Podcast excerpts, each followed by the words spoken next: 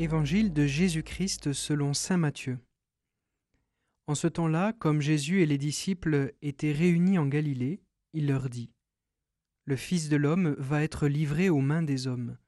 Ils le tueront et le troisième jour il ressuscitera. Et ils furent profondément attristés. Comme ils arrivaient à Capharnaüm, ceux qui perçoivent la redevance des deux drachmes pour le temple vinrent trouver Pierre et lui dirent Votre maître paye bien les deux drachmes, n'est-ce pas? Il répondit Oui.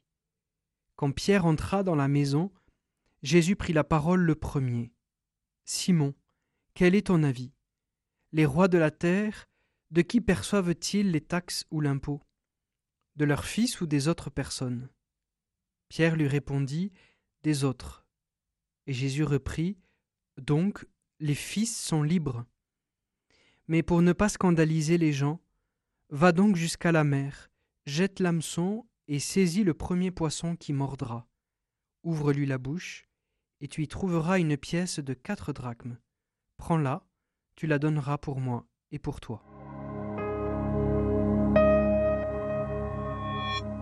Liberté, égalité, fraternité.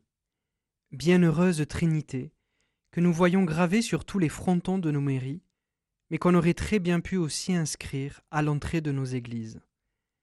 Car la liberté est un don de Dieu. On pourrait même dire que c'est son nom. Ce fameux nom qu'il épelle et qu'il rappelle toujours à son peuple Je suis le Seigneur ton Dieu, qui t'ai fait sortir du pays d'Égypte, de la maison d'esclavage. On ne peut donc pas connaître Dieu si on ne fait pas véritablement l'expérience de la liberté. On ne peut pas reconnaître les chrétiens si on ne les voit pas vivre libres. Mais cela ne se voit pas forcément de l'extérieur, comme ici. Pierre et même Jésus ne semblent pas libres par rapport à l'impôt qu'ils doivent payer pour le temple, et pourtant ils le sont. Nous aussi, nous pouvons être, et nous le sommes forcément tous, confrontés à des épreuves, et même des contraintes extérieures. Et pourtant, cela n'est pas un obstacle pour vivre libre. Que cette vérité nous donne de goûter cette liberté.